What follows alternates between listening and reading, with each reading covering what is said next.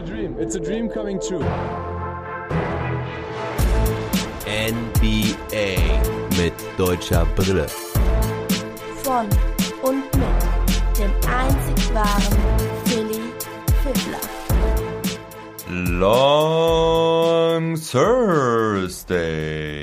Woche 11 aufgrund des All-Star Breaks ausnahmsweise mal am Donnerstag. Normalerweise gibt's die Wochenshow ja immer am Montag, aber es war All-Star Break und dadurch wurden ein paar Tage nicht gespielt, sodass ich euch heute am Donnerstag etwas länger begrüße. Auf der Agenda steht aber wie gewohnt der Wochenrückblick aller Teams mit deutscher Beteiligung. Wir fangen heute an mit den Los Angeles Lakers, dann gehen wir zu den Denver Nuggets, anschließend die Boston Celtics und dann kommen die Washington Wizards auch mit einem Game Report, der aber komprimiert. Detaillierter geht's dann nämlich mit den Dallas Mavericks. Die spielen nämlich ein ganz wichtiges Spiel gegen die San Antonio Spurs heute Nacht. Alle Wochenrückblicke sind auch ein bisschen kürzer. Wir hatten ja auch nur fünf Spieltage vom All-Star Break. Danach gibt's dann die Awards der Woche wie gewohnt und auch die News, wo ich ein wenig auf das All-Star Wochenende, nein, es war ja nur ein All-Star Day eingehen werde. Vorab möchte ich mich aber nochmal für die Rückmeldung zum Gewinnspiel bedanken, also für euer Feedback. Und eigentlich wurde das bestätigt, was ich mir schon so gedacht habe. Also diesen eingeschlagenen Trend, den ich schon vor ein, zwei Wochen eingeleitet habe, werde ich so fortführen. Das bedeutet, die Dailies werden etwas dynamischer, die Game Reports werden ein bisschen zurückgefahren. Ich werde mich auf einige Spiele fokussieren und auch da versuchen, mehr so drumherum zu erzählen, mit interessanten Statistiken kommen und weniger von Minute 1 bis 48 berichten. Wenn es aber wichtigere Spiele gibt,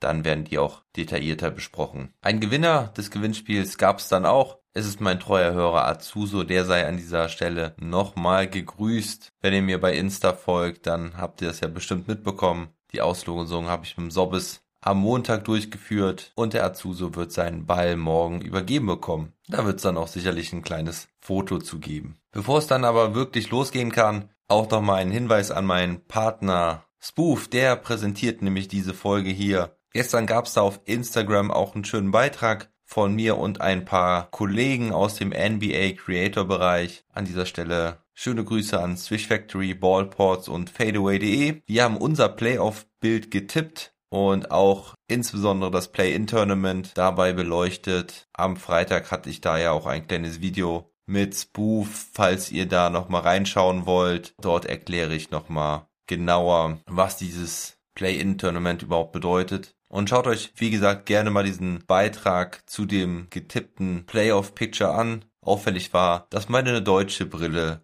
mich doch ein bisschen positiv stimmen lässt für die Wizards und die Mavericks. Aber ich stehe dazu und ich glaube auch daran, dass die Mavericks auf Platz 6 und die Wizards auf Platz 10 kommen können. Also mein Partner Spoof findet ihr auf Instagram, YouTube oder auf sportslove.de. Einfach nach Spoof suchen. S-P-O-O-V-E. So, und jetzt fangen wir mit den Los Angeles Lakers an. Die hatten in der Woche 11 noch zwei Spiele. Beide gingen verloren. Zunächst einmal gegen die Phoenix Suns mit 104 zu 114. Da war LeBron James noch dabei. Anthony Davis fehlte ja schon länger aufgrund einer Wadenverletzung. Wird auch wohl mindestens noch eine Woche fehlen. Gegen die Suns war LeBron James noch bockstark mit 38 Punkten, 5 Rebounds und 6 Assists, vor allen Dingen mit einer starken Quote mit 16 aus 24. Dennis Schröder hatte einen durchwachsenen Abend, möchte ich mal sagen. Als zweite Option hatte er auch die zweitmeisten Punkte mit 17, hatte auch 6 Assists und 3 Rebounds. Allerdings traf er nur 6 aus 17.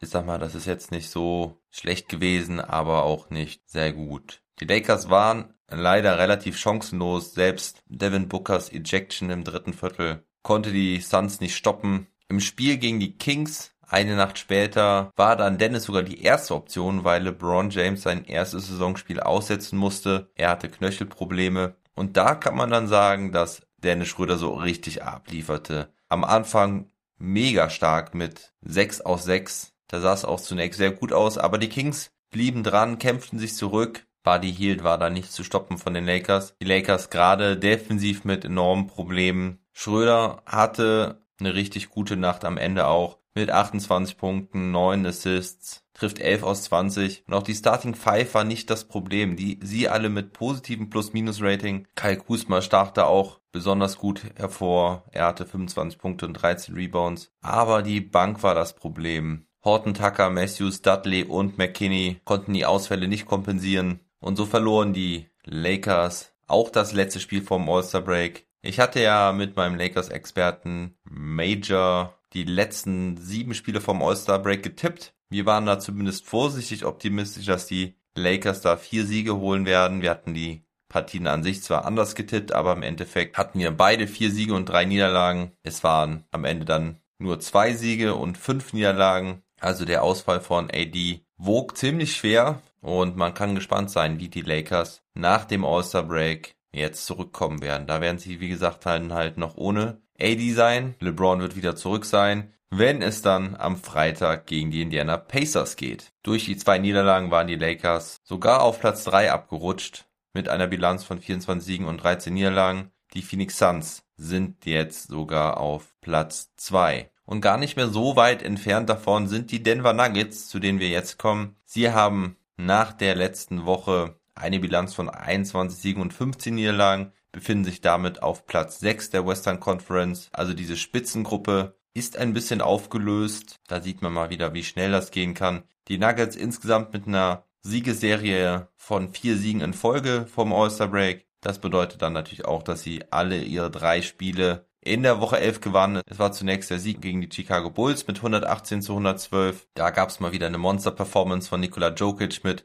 39 Punkten, 14 Rebounds und 9 Assists. Michael Porter Jr. hat das Rebound wieder für sich entdeckt, hatte ein Career High 15 Rebounds. Es war eigentlich ein Spiel, was die Nuggets lange Zeit dominierten im vierten Viertel, aber dann einbrachen und es eigentlich schon so aussah, als würden die Bulls das Ding gewinnen. In der Crunch-Time übernahmen dann aber Jokic und Murray und holten dann doch noch den Win für die Nuggets. Dann musste man back-to-back -back bei den Milwaukee Bucks ran und da konnte man nach dem schweren Spiel gegen die Bulls ja vielleicht Müdigkeit erwarten bei den Nuggets, aber es war überhaupt nicht so. Der Joker liefert weiter ab, holt sein nächstes Triple-Double und die Bucks werden mal sowas von vernichtet. 128 zu 97. Jokic mit 37 Punkten, 10 Rebounds und 11 Assists. PJ Dozier war auch richtig stark mit 19 Punkten von der Bank. Den machte mein Denver-Experte Mark im nächsten Spiel gegen die Indiana Pacers ja schon zum Spieler des Spiels, aber gegen Milwaukee war er auch schon gut. Am Donnerstag gewannen sie dann halt gegen die Pacers mit 113 zu 103. Ein Spiel, was die Nuggets eigentlich auch ab Mitte des zweiten Viertels ziemlich im Griff hatten. Diesmal war es ein relativ unauffälliges Spiel vom Joker. Dennoch hat er 20 Punkte, 12 Rebounds und 8 Assists. Aber die Bank war es hier,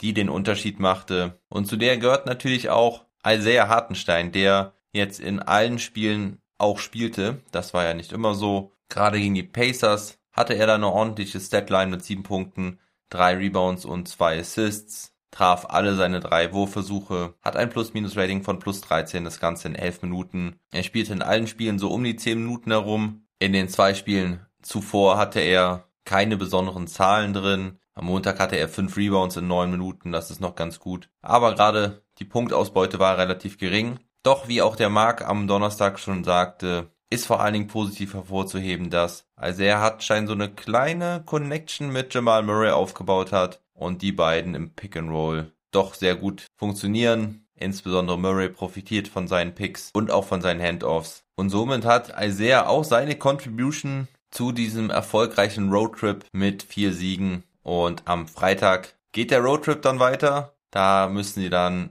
zu den Memphis Grizzlies, bevor sie dann am Samstag zu Hause die Dallas Mavericks empfangen. Positive Nachrichten gibt es auch von den Boston Celtics. Zunächst einmal wird Marcus Smart wohl morgen wieder zum Team zurückstoßen. Das sind die ganz wichtigen und positiven Nachrichten für die Celtics. Ihnen fehlte ja defensive Aggressivität, Emotionalität und auch einfach Qualität aufgrund Markus Smarts Verletzung. Sind auch noch ein paar andere Dinge, die bei den Celtics nicht so hundertprozentig stimmten in den letzten Wochen, aber vor allem war es die Abwesenheit von Markus Smart, die ihn sehr wehtat. Nicht nur defensiv, sogar auch offensiv als Playmaker, Dreierschütze und sicherlich auch Mentalitätsmonster und Kommunikator. Man weiß gar nicht, wo man aufhören soll, wenn man über Markus Smart redet. Der Typ macht einfach so viel richtig und gut. Und am Donnerstag werden sie ihn auch brauchen, denn da geht es dann gegen die Brooklyn Nets. Dazu gibt es dann morgen den detaillierten Game Report. Auf das Spiel bin ich sehr gespannt. Aber jetzt habe ich mit der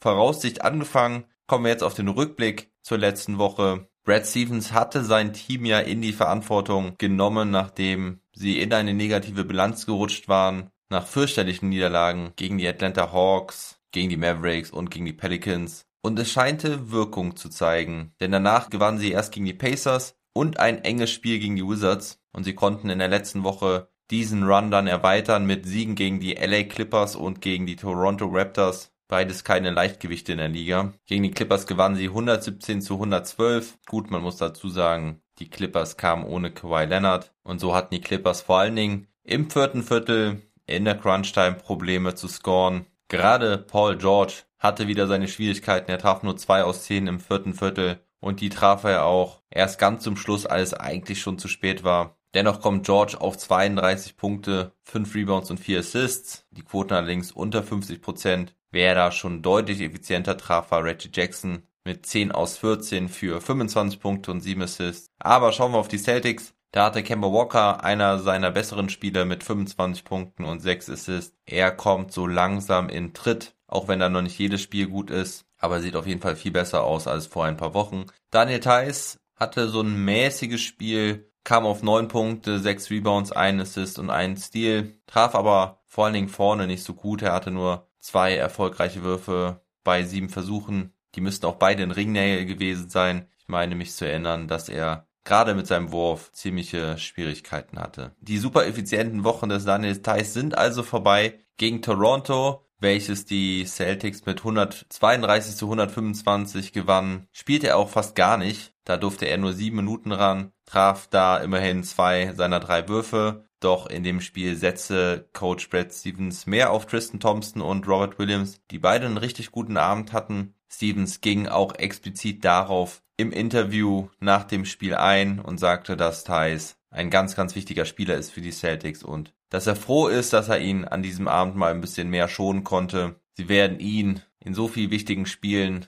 brauchen und an diesem Abend wollte er einfach mit weniger Big Men auflaufen, sprich vor allen Dingen nicht mit zwei Big Men nebeneinander. Und so waren es dann andere, wie zum Beispiel auch der Backup Robert Williams, der von der Bank richtig stark war mit 10 Punkten und 7 Rebounds. Auch drei Blocks hatte er dabei. Er macht wirklich eine sehr positive Entwicklung. Da kommt dann auch die Frage auf, ob man einen Tristan Thompson überhaupt wirklich braucht oder ob man ihn vielleicht nicht doch irgendwo in einen Trade involvieren kann. Dass Thais getradet wird, glaube ich, in der Zwischenzeit gar nicht mehr. Auch aufgrund dieser Worte von Brad Stevens kann ich es mir einfach nicht vorstellen. Thais hat in den letzten Wochen gezeigt, wie wichtig er für diese Celtic sein kann. Und deswegen können wir doch optimistisch sein, dass Thais mit den Celtics in die Playoffs geht. Und wenn ihr euch jetzt fragt, warum spreche ich das überhaupt an? Weil es immer wieder mal Gerüchte gibt um die Center-Position bei den Celtics, um Daniel Theiss. Aber was Konkreteres habe ich jetzt in den letzten Wochen auch nicht gehört. Topscorer in diesem Spiel war Jason Tatum mit 27 Punkten und 12 Rebounds. Auch mal endlich mit einer effizienten Nacht, weil er 9 aus 15 traf. Er hatte ja auch so seine Schwierigkeiten.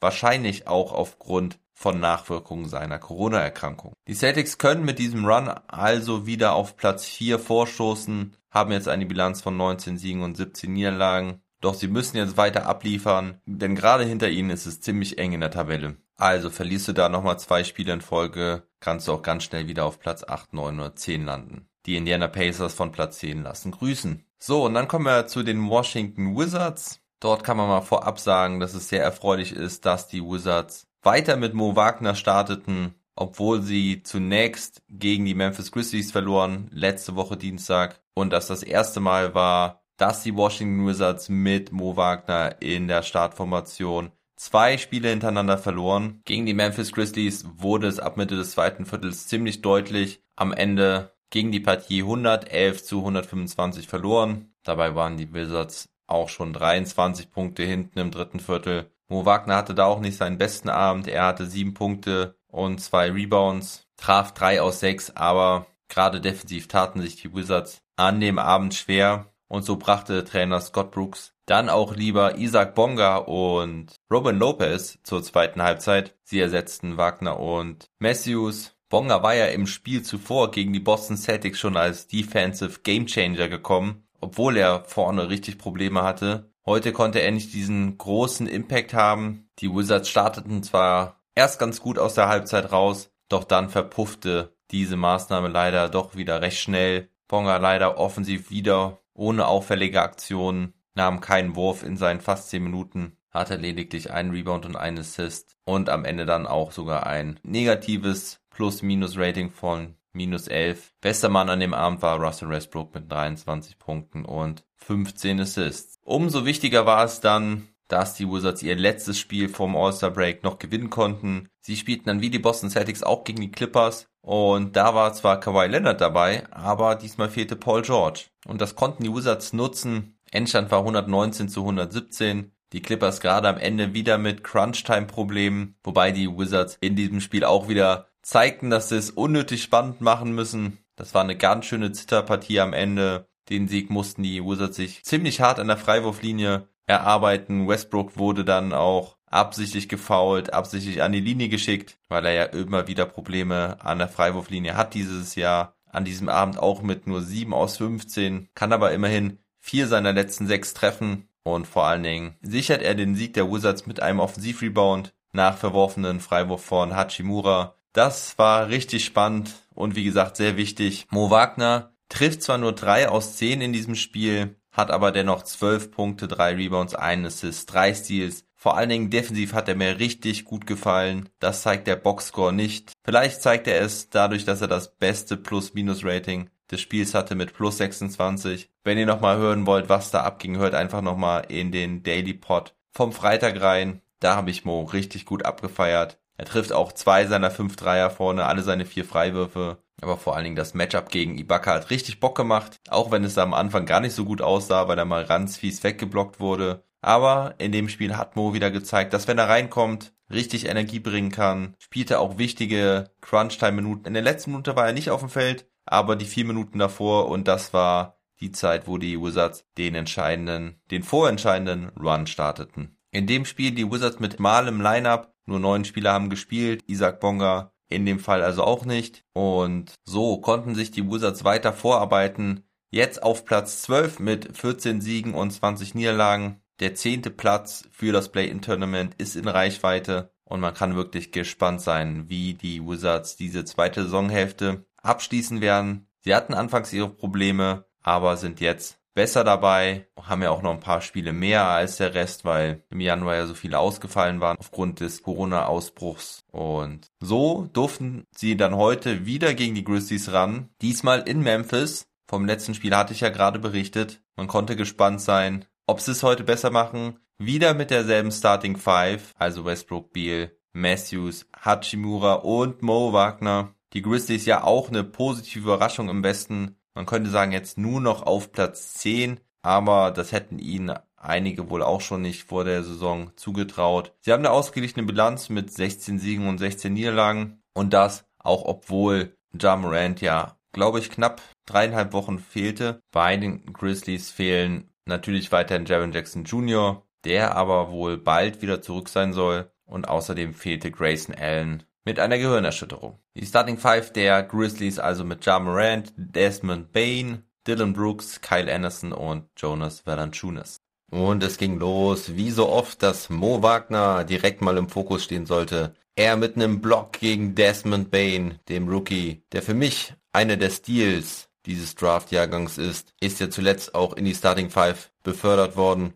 Machte zuvor auch zwei Dreier rein, dann räumt ihn Mo ab. Vorne hat Mo auch einen Offensivrebound, da hasselt er gut, aber er trifft alle seine drei offenen Dreier nicht. Das ist sehr ärgerlich. Dafür steht er in der Starting Five, um die Freiräume zu nutzen, die Westbrook und Co. schaffen. Und auch in der Defense tut er sich heute schwer. Gegen Valanciunas ist es sowieso nicht einfach unterm Korb, aber er lässt sich auch von Slow-Mo Kyle Anderson viel zu einfach schlagen, als der am Perimeter steht. Die Wizards geraten früh in Rückstand. Aber auch mit Robin Lopez für Mo Wagner sieht das defensiv nicht unbedingt viel besser aus. Die Grizzlies erzielen einen Season High von 63% Feldwurfquote im ersten Viertel und sie machen außerdem 26 Punkte in der Zone. Das ist ebenfalls ein Season High für ein Viertel. 26 zu 35 Rückstand nach dem ersten Viertel und dann knickt im zweiten Viertel auch noch Bradley Beal um. Bei einem Drive zum Korb kriegt er einen leichten Bump und so wird sein Gewicht auf den Knöchel verschoben. Es ist aber nicht ganz so schlimm. Er kann dann auch weiterspielen. Bis dahin war er bei 0 aus 6. Dann kommt er so langsam mal ins Laufen. Also das vielleicht auch so eine Art Weckruf für Bradley Beal, der dann zumindest ein bisschen besser scoren kann. Sein Kollege Russell Westbrook ist allerdings derjenige, der in diesem zweiten Viertel die Washington Wizards wieder zurück ins Spiel holt. Vor allem auch dann, als Mo Wagner wieder auf dem Feld ist, kurz vor der Halbzeit, können die Wizards einen Run starten. Da lagen sie vier Minuten vor der Halbzeit schon mit 19 Punkten hinten. Diesen Abstand können sie dann auf 5 Punkte reduzieren. 67 zu 62 für die Grizzlies zur Halbzeit. Mo hatte da noch einen schönen Stil dabei gegen Valanciunas. Vorher auch ein Layup. Aber wie ich schon sagte, vor allem war es Russell Westbrook, der scorte, reboundete und auch die Bälle verteilte. Im dritten Viertel sollten die Wizards ähnlich stark weitermachen. Sie können Mitte des dritten Viertels dann sogar in Führung gehen. Jetzt sollte auch das Duell Valanciunas gegen Wagner im Mittelpunkt stehen. Wagner erarbeitet sich da ein paar Freiwürfe, macht sie auch beide rein. Ein Dreier kann er leider weiter nicht treffen, das sollte auch die ganze Nacht so bleiben. Und dann zieht Wagner zwei offensive Fouls, einmal gegen Brooks und einmal gegen Morant. Immer wieder ist er da aggressiv zugange, nervt seine Gegenspieler. Auch Valanciunas, der dann ziemlich sickig wird und ein bisschen unterm Korb wütet. Da gibt es dann noch ein Double Technical, also beide ein bisschen sehr aggressiv da unterm Korb waren. Aber Valanciunas sollte sich rächen. Der litauische Hühne, ich werde nie vergessen, wie ich in Tel Aviv mal zwei Meter neben ihm stand und nur dachte, Mann, oh Mann, ist das ein Riese. Der Typ kann einem echt Angst machen. Und er sollte auch richtig angestachelt sein und somit zu Bestleistungen angetrieben. Da bekommt er das Alley-Oop-Anspiel. Mo versucht ihn ein wenig zu unterlaufen. Er kann aber trotzdem über Mo springen und den Alley-Oop verwandeln. Danach ist er richtig hyped ab, brüllt wie ein Grizzlybär. Und selbst die Grizzlies Reporter sagen, dass sie Valanciunas diese Saison so noch nicht gesehen haben. So voller Energie. Mo muss dann auch raus. Und jetzt sollte Valanciunas endgültig dominieren. 10 Punkte, 7 Rebounds im dritten Viertel. Die Grizzlies ziehen wieder davon. Und auch wenn die Wizards irgendwie immer dranbleiben, können sie den Rückstand nicht mehr auf weniger als 6 Punkte reduzieren. Im vierten Viertel ist es wieder Desmond Bain, der die Dreier reinjagt. Drei an der Zahl, 12 Punkte insgesamt und außer Xavier Tillman treffen alle anderen neun Grizzlies mindestens einen Wurf und bei den Wizards kann keiner mehr so richtig he heiß laufen. Wagner spielt im vierten Viertel nochmal fünf Minuten, kann sich da aber auch nicht mehr wirklich auszeichnen, holt nur noch einen weiteren Rebound. Die Grizzlies treffen wieder 58,3% in diesem vierten Viertel und so ist es am Ende relativ klar. 127 zu 112 der Endstand. Bradley Beal heute mit nur 6 aus 22. Wir hoffen, dass der Knöchel heile ist, dass ihn das nicht weiter stört. Er beendet das Spiel mit 21 Punkten und 5 Assists. Russell Westbrook mit 20 Punkten, 5 Rebounds und 10 Assists. Trifft 10 aus 19. Leider keinen seiner 3 Dreierversuche.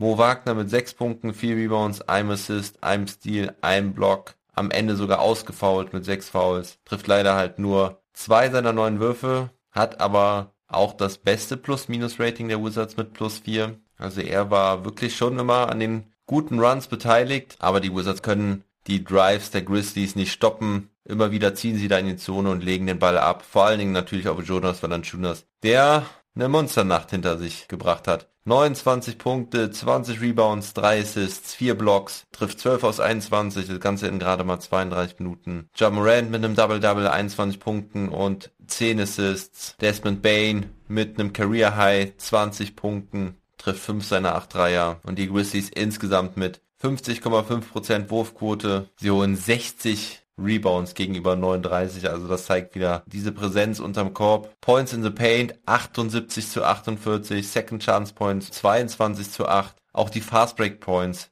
gewinnen sie mit 27 zu 16. Also da muss man sich ja schon fragen, wie konnten die Wizards überhaupt so lange im Spiel bleiben? Gut, die Grizzlies treffen ihre Freiwürfe schlecht, nur 65,5% und hatten 15 Turnover gegenüber 7 der Wizards. Doch diese Grit and Grind Grizzlies liegen den Wizards wohl nicht die zweite Niederlage gegen sie. Mit der Defense haben sie ihre Probleme und mit so einem dominanten Center sowieso. Am Freitag, am Freitag geht's dann gegen die Philadelphia 76ers. Da werden Simmons und Embiid voraussichtlich noch fehlen. Habe ich eigentlich gesagt, dass Jonas Valanciunas Spieler des Spiels ist? Wenn nicht, klare Sache. Er ist natürlich Spieler des Spiels. Ja, und kommen wir dann zum nächsten Spiel, zum einzigen anderen Spiel aus dieser heutigen Nacht. Die Dallas Mavericks mussten zu den San Antonio Spurs. Das war das Duell des siebten gegen den achten. Die Spurs ja mit bislang sehr überraschend guter Saison. Für wen es individuell aber nicht so gut lief bei den Spurs war Marcus Aldridge. Und da gab es kurz vor dem Spiel die Meldung, dass sich die Spurs und Aldridge trennen werden. Die Spurs sind optimistisch, dass sie ein Trade-Paket um ihn schnüren können. In der offiziellen Meldung der Spurs heißt es, dass es eine Win-Win-Situation für beide ist. Aldridge könnte in eine für ihn bessere Position kommen und die Spurs erhoffen sich noch eine kleine Gegenleistung. Es hatte sich wirklich so ein bisschen angedeutet in den letzten Wochen. Ich sprach ja auch davon, dass Aldridge kaum noch Minuten bekam und Pöltl ihm so den Spot da abgenommen hat in der Starting Five. Sehr erfreuliche Entwicklung für den Österreicher. Und so sollte Pöltl auch wieder starten, neben Calvin Johnson, die Marty Rosen, Derek White und die John Murray. Die Mavericks mit ihrer gestandenen Starting Five. Luka Doncic, Josh Richardson, Dorian Finney-Smith, Maxi Kleber und Christoph Porzingis. Und Porzingis, über den wurde ja auch viel gesprochen in letzter Zeit. Er heute mit ordentlichem Start, trifft drei seiner ersten vier Würfe. Die waren alle mehr oder weniger unterm Korb. Einmal zieht er wie ein Flügelspieler mit einem Crossover zum Korb. Jane Brunson sorgt wieder für seinen Input von der Bank, trifft seine ersten drei Würfe. Aber überraschenderweise kommt auch James Johnson ziemlich früh rein, wobei ihm auch nicht so viel gelang, bis auf einen Drive zum Korb, den er mit einem And-One abschließen konnte. Doch die Spurs treffen fünf Dreier hintereinander zum Ende des Viertels und führen daher mit 32 zu 27. Dann kommt ein typisches Play der Mavs, Handoff von Maxi, Maxi bekommt den Off-Ball-Screen von Willie Colley Stein gestellt, findet sich alleine vom Korb und der alley-pass von Luca verwandelt der Deutsche mit einem Dank.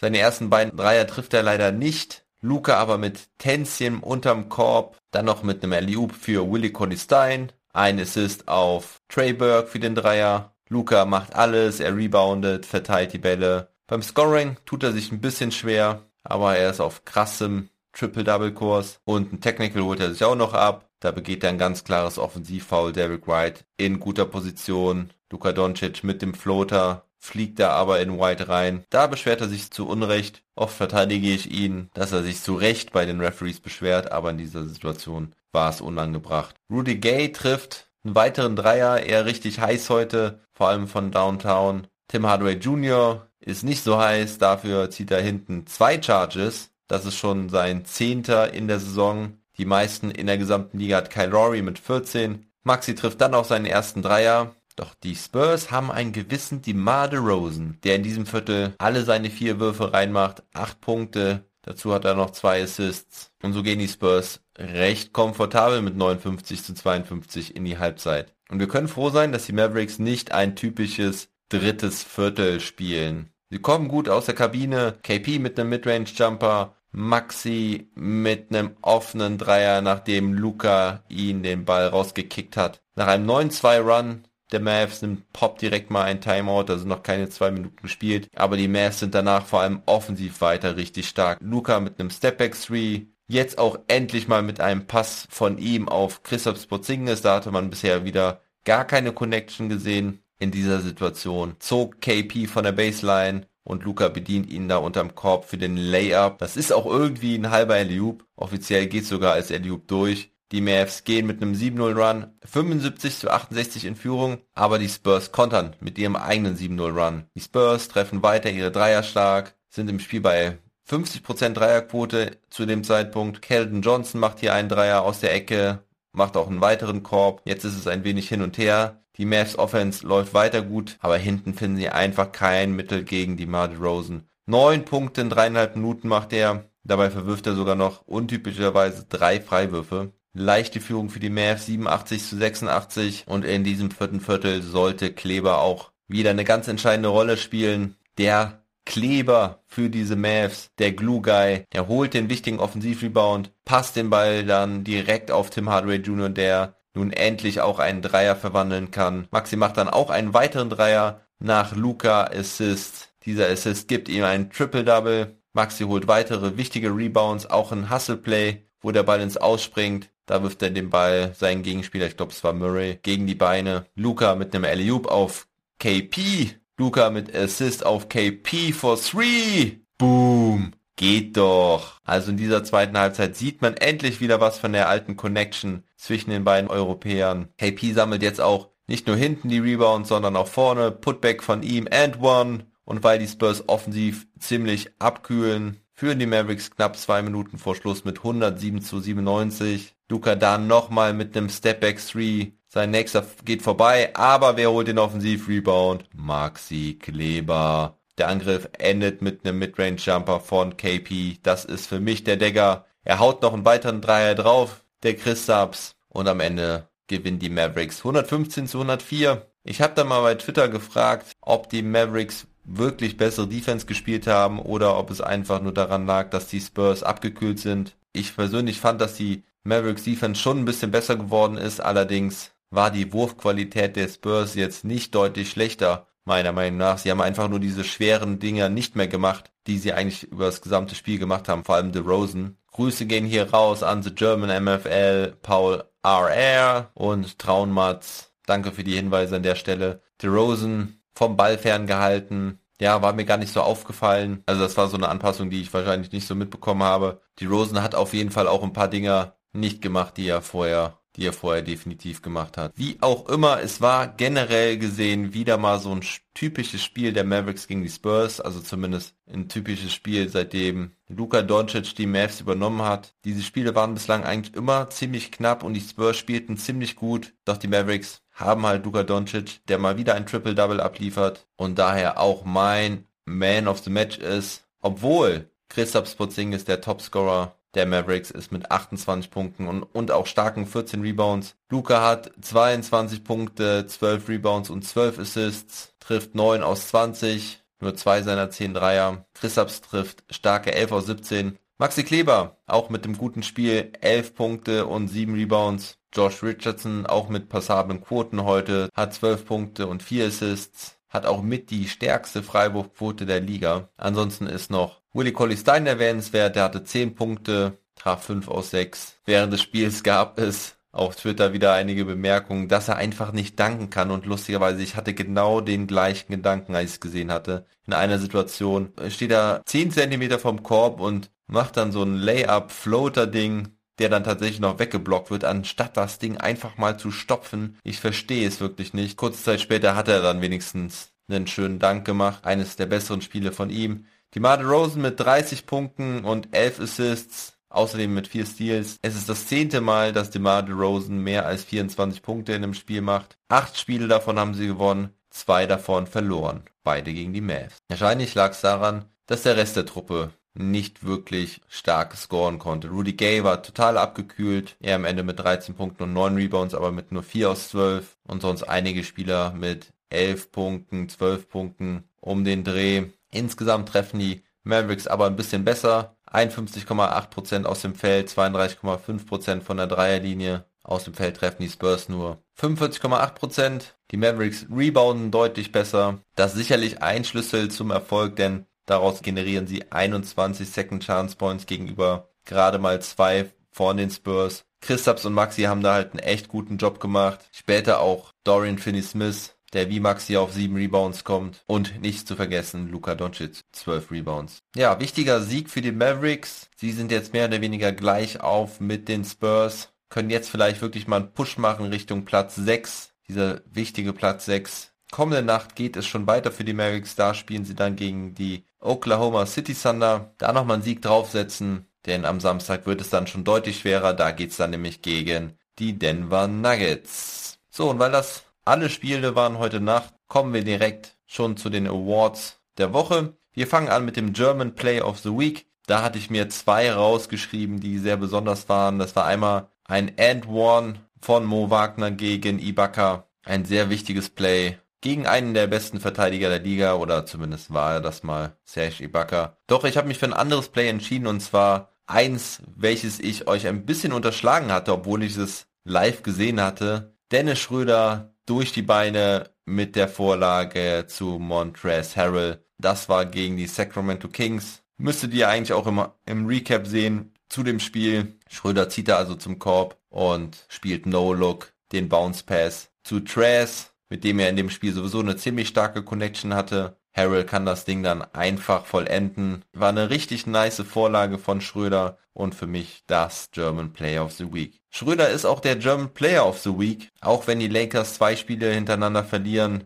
hat Schröder individuell gesehen ziemlich gut gespielt. Vor allen Dingen natürlich das zweite Spiel gegen die Sacramento Kings. Gegen die Suns war die Quote noch überschaubar, doch in diesen zwei Spielen legt er 22,5 Punkte und 7,5 Assists im Schnitt auf. Außerdem hat er einen Block pro Spiel und 44,4% Dreierquote. Die anderen Deutschen konnten nicht ganz so überzeugen diese Woche. Daniel Theiss hatte dieses Spiel mit nur sieben Minuten gegen die Raptors dabei. Maxi Kleber hatte auch einer der stärkeren Wochen dabei mit einem richtig guten Spiel gegen die Orlando Magic, wo er 13 Punkte, 6 Rebounds, 3 Seals und 2 Blocks dabei hatte. Und auch gegen OKC war vor allen Dingen beim Rebounding ziemlich stark mit 7 Rebounds und auch 8 Punkten, die zwei Blocks auch nicht zu vergessen. Also Maxi eigentlich schon auch mit einer richtig starken Woche, aber ich gehe trotzdem mit Schröder, weil er einfach beim Champion die erste Option war im zweiten Spiel und auch echt abgeliefert hat gegen die Kings. Das ist einfach so ein Meilenstein für ihn, für seine Karriere, dieses Lakers-Team anzuführen. Das bedeutet mir diese Woche mehr als Maxis gute Leistung. Außerdem habe ich Maxi letzte Woche ja schon den German Player of the Week gegeben, was vielleicht nicht ganz so verdient war. Beim Team of the Week war es auch nicht so einfach, weil wir ja nur wenige Spiele hatten. Allerdings konnte, konnten kaum Mannschaften so richtig überzeugen. Die Suns gewannen beide ihre Spiele, die Celtics gewannen beide ihre Spiele aber da gehe ich dann doch mit den Denver Nuggets, die nämlich drei Spiele gewannen und das auch teilweise ziemlich beeindruckend. Alle auswärts. Vor allen Dingen haben sie die Bucks ganz schön abgeschlachtet in Milwaukee. Und deswegen sind die Denver Nuggets für mich das Team der Woche. Wie sie gespielt haben und wie gut sie gespielt haben, habe ich ja eben schon im Wochenrückblick erläutert. So, und kommen wir dann Abschließend zu den News der Woche. Allen voran möchte ich direkt mal Blake Griffin nennen. Der wurde von den Detroit Pistons entlassen und hat bei den Brooklyn Nets gesigned. Also die Wiedervereinigung mit die Andrew Jordan. Die Nets bekommen einen weiteren besonderen Spieler, auch wenn er zuletzt ja gar nicht mehr wie der alte Blake Griffin aussah, hatte seit über einem Jahr keinen Dank mehr. Da wurde auch schon drüber gewitzelt im Internet, als ein Foto auftauchte mit Nash und Griffin im Gespräch, so nach dem Motto, dass Nash ihn fragen würde, kannst du wirklich noch danken, Blake? Wir werden es sehen. Ich bin mir sicher, da wird einer kommen dieses Jahr. Also es wird spannend sein, wie das funktioniert mit Blake Griffin bei den Nets. Wenn ihr ein bisschen mehr Meinung dazu hören wollt, dann hört doch einfach nochmal in den Trash Talk Table von Montag rein. Da habe ich mich mit Swish Factory am Ende der Folge auch noch drüber unterhalten. Und Stichwort All-Star Game, das fand ja am Sonntag statt, inklusive aller weiteren Disziplinen, die so an einem All-Star Weekend normalerweise stattfinden. Stopp, die Rising Stars Challenge und Celebrity Game fanden nicht statt, aber es gab den Three-Point Contest, die Skills Challenge und den Dunking Contest. Fangen wir mit der Skills Challenge an. Die gewann Demantis Sabonis von den Indiana Pacers im Finale gegen Nikola Vucevic. Zwei europäische Big Men standen sich da also gegenüber. Nachdem Chris Paul und Luka Doncic nicht das beste Bild abgaben, obwohl sie ja eigentlich einen Freilos hatten in der ersten Runde. Sabonis war Zweiter letztes Jahr, dieses Jahr holt er sich das Ding, wobei das Finale auch nicht gerade eine Werbung für sie war, weil sie, glaube ich, beide die ersten drei oder vier Dreier verworfen hatten. Wie auch immer, der Spaß steht da im Vordergrund. Sabonis gewinnt also. Dann kam das für mich persönliche Highlight, der Dreier-Contest. Devin Booker musste den ganzen All-Star Day aufgrund einer Verletzung absagen. So rückte dann Mike Conley für ihn auch in den Dreier-Wettbewerb rein. Conley neben Tatum, Brown, Mitchell, Levine und Curry in diesem Wettbewerb. Und letztgenannter sollte mal wieder so richtig abgehen, heiß laufen und die Dreier reinrotzen. Gerade im ersten Durchgang holt Curry 31 von möglichen 40 Punkten. Das ist richtig stark. Conley und Tatum kommen auch in Runde 2. Tatum trifft im zweiten Durchgang aber nicht so gut. Conley dafür umso besser, holte 26 Punkte und dann war Steph Curry, der das letzte Wort hatte. Und obwohl er, glaube ich, die ersten vier Würfe nicht traf, konnte er sich in diesen zweiten Durchgang eingrooven, musste am letzten Rack dann allerdings vier seiner fünf Würfe treffen und es sollte wirklich im letzten Wurf erst entschieden werden. Der Moneyball, der zwei Punkte zählt, saß dann aber Und so zieht er mit dem letzten Wurf an Mike Conley vorbei und gewinnt den Three-Point-Contest. Dann gab es das All-Star Game, Team LeBron gegen Team Durant. Team LeBron gewinnt 170 zu 150. Da waren ein paar lustige Plays dabei, einige LU Plays, viele Dunks, viele Layups, wenig Defense, was man so kennt vom All-Star Game, aber besonders war, dass halt jetzt auch immer wieder mehr Halfcourt Shots genommen werden in so einem All-Star Game und sie werden nicht nur genommen, sondern sie werden auch getroffen von Steph Curry und Damian Lillard vor allen Dingen. Janis Antetokounmpo hatte richtig Spaß mit Nikola Jokic. Steph Curry hatte Spaß mit Chris Paul und mit LeBron James. Es war wirklich schön, viele lachende Gesichter da zu sehen nach all diesen ätzenden Monaten. Ich bin ja auch kein großer Fan des All-Star Games, aber ich muss schon sagen, das hat mir schon ganz schön Spaß gemacht. In der Halbzeit gab es noch den Dunk-Contest. Der war jetzt nicht der beste, muss man sagen. Waren ja auch keine großen Namen vertreten. Anthony Simons, Cassius Stanley und Obi Toppin. Ich fand, da waren ein paar nette Dinger dabei. Auch von allen drei Teilnehmern habe ich einen schönen Dank gesehen. Mindestens einen schönen. Anthony Simons gewinnt das Ding am Ende, weil er als nicht ganz so großer Spieler mit 1,93 ziemlich, ziemlich hoch abspringen kann. Außerdem deutet er da so ein Küsschen an, an den Ring als er da so hochsteigt und das war der entscheidende Dank zum Sieg an diesem Tag. Ansonsten war dieses All-Star Day Event ja ziemlich umstritten. Erfreulicherweise wurde aber gemeldet, dass keiner von den All-Star Day Teilnehmern positiv getestet wurde auf Corona. Allerdings wurde heute Nacht berichtet, dass es zwei neue Positivfälle gibt rund um die NBA. Ich weiß nicht, wo diese aufgetreten sind. Und somit schließen wir dann auch das All-Star Event ab. Dann gab es noch einen Vorfall um Myers Leonard von den Miami Heat. Er ist ja verletzt, hat gezockt. Das ganze Ding wurde live gestreamt und aufgenommen. Und da hat er was sehr Unschönes gesagt, etwas Antisemitisches. Ich will diesen Begriff hier nicht wiederholen. Ich muss auch sagen, ich habe es vorher noch nie so gehört. Es ist aber in Amerika wohl eine übliche Beleidigung gegen Juden. Ich will jetzt nicht bewerten, ob das mal so rausrutschen kann oder nicht. Ist auf jeden Fall sehr dumm und unglücklich von ihm wenn er meint, öffentlich zu zocken in seiner Position.